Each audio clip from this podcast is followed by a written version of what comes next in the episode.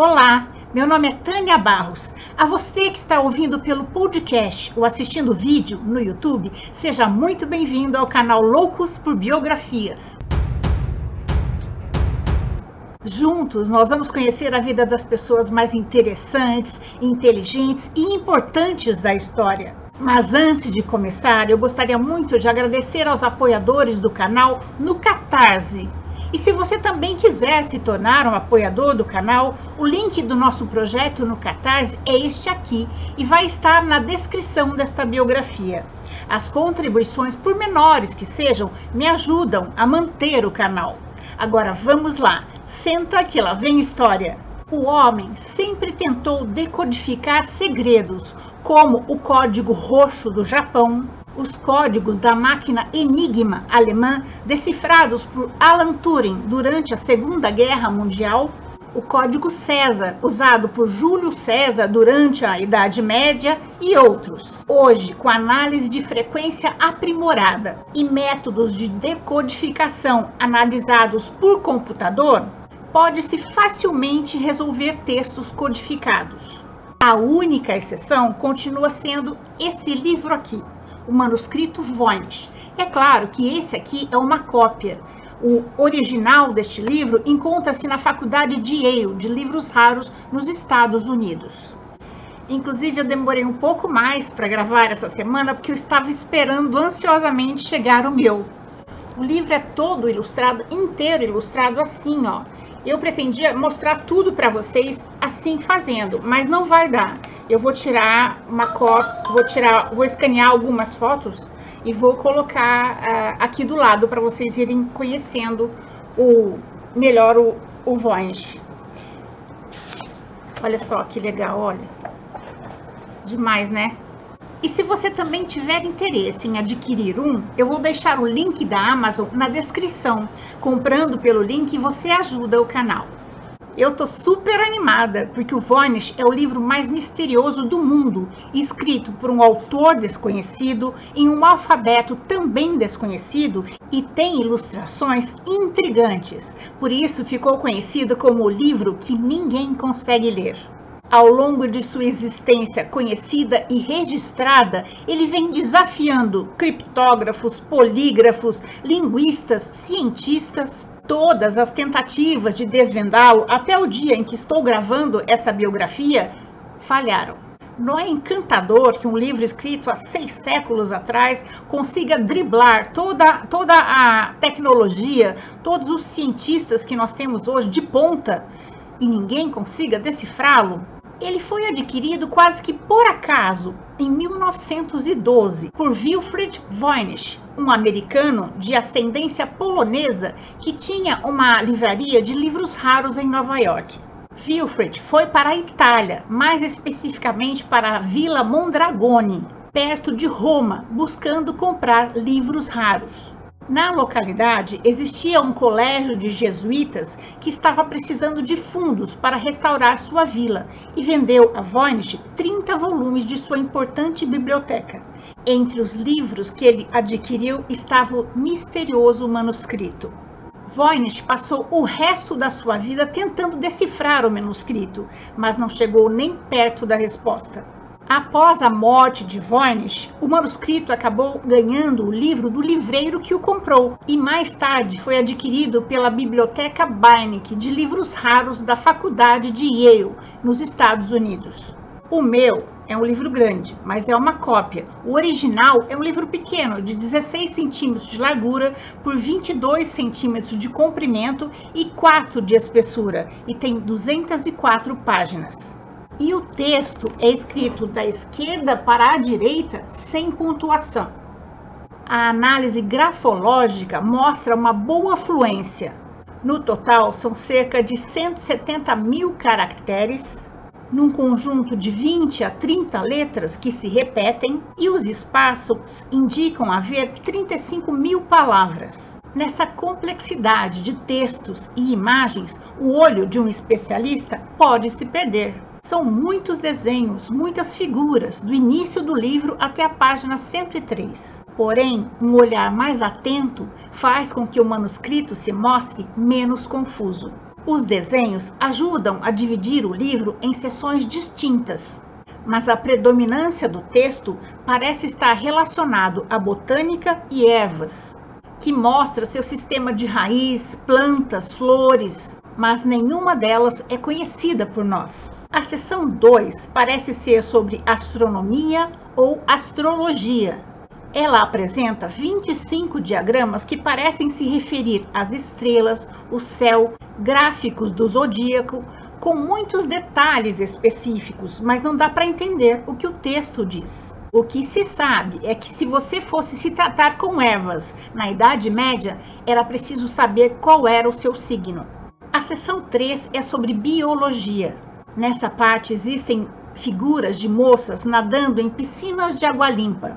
Seria esse um indicativo de banhos de cura ou o segredo para a fonte da juventude? A seção 4 denomina-se farmacológica ou medicinal. Nessa seção, há desenho de pequenas plantas e raízes, possivelmente ervas medicinais e receitas, e imagens de ampolas e frascos de forma semelhante aos antigos recipientes das farmácias. A última seção começa na página 103 e vai até o final do livro sem que haja mais nenhuma imagem exceto estrelinhas ou pequenas flores no final de cada parágrafo, que parecem marcações, algum tipo de índice. Algumas páginas do livro também têm fenômenos óticos. Se postos para rodar assim, ó, é que eu não vou conseguir mostrar para você porque eu não estou com o original, mas se postos para rodar assim, eles ganham vida.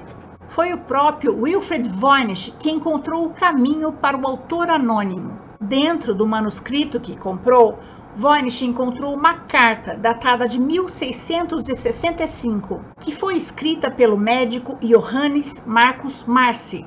Marci estava mandando o manuscrito para o seu amigo Atanásio Kircher, em Roma, que era um polígrafo universal e acreditava-se que ele conseguisse entender todas as línguas do mundo. O interessante é que, através desta carta, pudemos conhecer um pouco mais sobre o passado do manuscrito. Marci herdou esse manuscrito de um amigo, que lhe contou que ele já havia sido comprado pelo imperador Rodolfo II pelo valor de 600 ducados, uma cifra muito elevada, porque acreditava-se que esse manuscrito tivesse sido escrito por Roger Bacon. Roger Bacon foi um estudioso clérigo inglês muito famoso no século XIII. Ele se destacou por seus trabalhos com alquimia. Em sua época, Bacon era conhecido como o Doutor Milagre. Ele encontrou uma explicação para o arco-íris e também fez experimentos com a reflexão e a refração da luz. Entre outras coisas, Bacon trabalhava com lentes de aumento, e muitos desenhos no manuscrito lembram formas que só podem ser vistas pelo microscópio. Mas o microscópio mesmo, que consegue essas observações mais detalhadas, só foi inventado no século 17. As descobertas de Bacon com frequência o colocavam em conflito com a igreja. Ele foi preso diversas vezes. Essa pode ser uma explicação para a codificação do texto. Por causa de suas descobertas, Bacon pode ter ficado com medo de ser perseguido como um herege. O imperador Rodolfo II era conhecido por patrocinar a ciência. Na Idade Média, não havia distinção entre alquimia e ciência. A alquimia estava intimamente relacionada com o desenvolvimento da ciência. Quando o imperador Rodolfo II faleceu, ele deixou uma enorme dívida para trás. Acredita-se que um de seus credores recebeu o manuscrito como pagamento por suas dívidas. Examinando o manuscrito, Voynich afirmou que o livro continha pequenas anotações em grego antigo e acreditou que o livro havia sido escrito em proto-romance, que é o ancestral das línguas românticas de que tem origem o português, o inglês, o francês, o espanhol, o gaulês e etc. Mas não há uma certeza sobre isso. As ilustrações das plantas, como eu disse anteriormente, não correspondem a nenhuma que conhecemos hoje. Os detalhes ou estão fora de proporção ou lembram vagamente as partes da anatomia humana, ou ainda símbolos abstratos. mas era uma tradição medieval não representar as ilustrações de forma realista ou naturalista. Hoje, observando o manuscrito através de microscópios potentes, abrem-se novas perspectivas. Dá para ver que a superfície do manuscrito é muito suave, nunca foi rasurada. Parece não haver nenhuma correção nas 200 páginas de texto escrito à mão, uma façanha super-humana. Muitos aí começaram a suspeitar que Wilfrid Voynich tivesse ele mesmo criado o manuscrito e o vendido como um livro indecifrável. A maioria dos falsificadores cometem erros estúpidos, são vaidosos e não resistem em deixar sua marca. Através do microscópio, podemos saber se esse livro é verdadeiro ou não. No microscópio, a beleza do manuscrito é revelada. A tinta do manuscrito é feita de pigmentos minerais. Em resumo, os materiais que constituem a escrita e a pintura das figuras são completamente apropriados para o século XV e XVI. Esse livro deve ter custado uma fortuna a quem o produziu. Os pigmentos são de ótima qualidade e se mantêm nítidos até hoje. A pintura com pigmentos minerais era um desafio técnico. Formar as cores, parece que quem o escreveu tinha o dinheiro e a habilidade necessárias. Em contraste, os desenhos são desleixados, ingênuos, como se fossem produzidos por uma criança.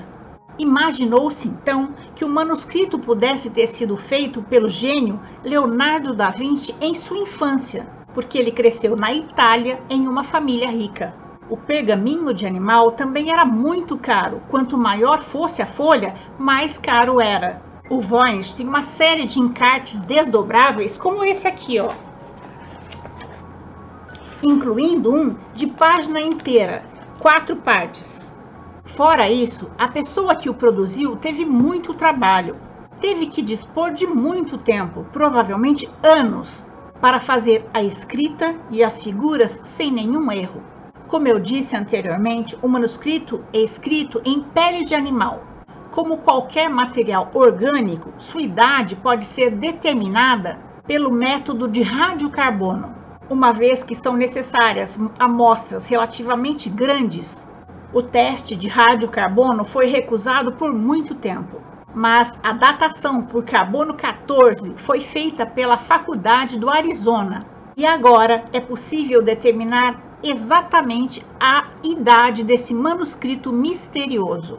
Ele foi datado como tendo sido criado em 1400, mais especificamente entre os anos 1404 e 1438.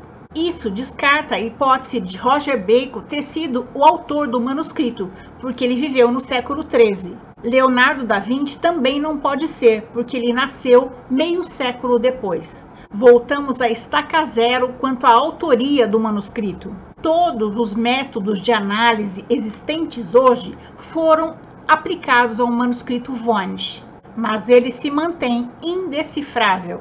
No manuscrito há somente uma representação de cidade, com muralhas e torres.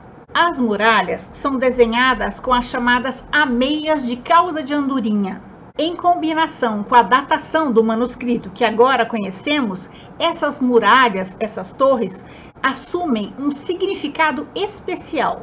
A torre com cauda de andorinha no século XV só existia no norte da Itália. Só depois ela se espalhou por toda a Europa. Durante o período do Renascimento, o norte da Itália foi uma das regiões mais ricas e influentes do mundo ocidental. Hoje existem duas linhas de pesquisa sobre o manuscrito Voynich. A primeira é sobre o texto, do que exatamente esse livro trata.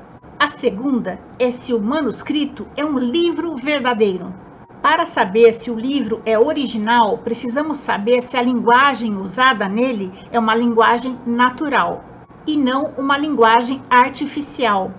Como, por exemplo, quem já leu Senhor dos Anéis sabe que no livro existe um idioma que foi criado pelo escritor.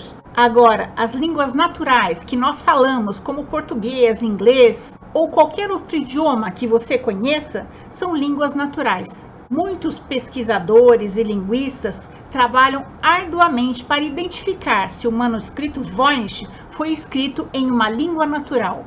Uma pesquisa feita em 2013 pelos físicos brasileiros da USP de São Carlos, Oswaldo Oliveira Júnior e Diego Amâncio, identificou que o Voynich não é uma distribuição aleatória de palavras, ou seja, ele não é uma farsa. Além disso, o Voynich passou no teste como sendo uma frequência de uma língua natural, só não se sabe qual. Em 2019, o Dr. Gerard Schescher anunciou ter conseguido decifrar o código do manuscrito, mas ele não apresentou provas científicas. Muitas pessoas, ao longo da história conhecida do manuscrito, chegaram a dizer que tinham conseguido decifrar o código, mas nenhuma prova científica foi apresentada até hoje. Nós sabemos que ao longo das civilizações muitos conhecimentos foram perdidos em guerras, em incêndios, como o da Biblioteca de Alexandria, que queimou todo o seu acervo. Quem sabe esse conhecimento misterioso venha de um desses lugares. Ter datado o manuscrito foi um grande passo à frente para conseguirmos entendê-lo algum dia. O manuscrito foi utilizado por vários autores de ficção científica ao longo do tempo, como Eric von Däniken, autor de Éramos Deuses Astronautas. O manuscrito é descrito em seu livro A História Está Errada. E Dan Brown, autor do best-seller Código da Vinci. O manuscrito Voynich é citado em seu livro O Símbolo Perdido. E essa é a nossa história de hoje. Eu espero ter contribuído para que seu dia seja bom. Se você gostou, deixe seu joinha, faça seu comentário, conheça as outras histórias do canal e compartilhe com seus amigos. Lembrando que o canal Loucos por Biografias traz novas histórias toda semana. Encontro vocês na próxima biografia do canal. Até mais!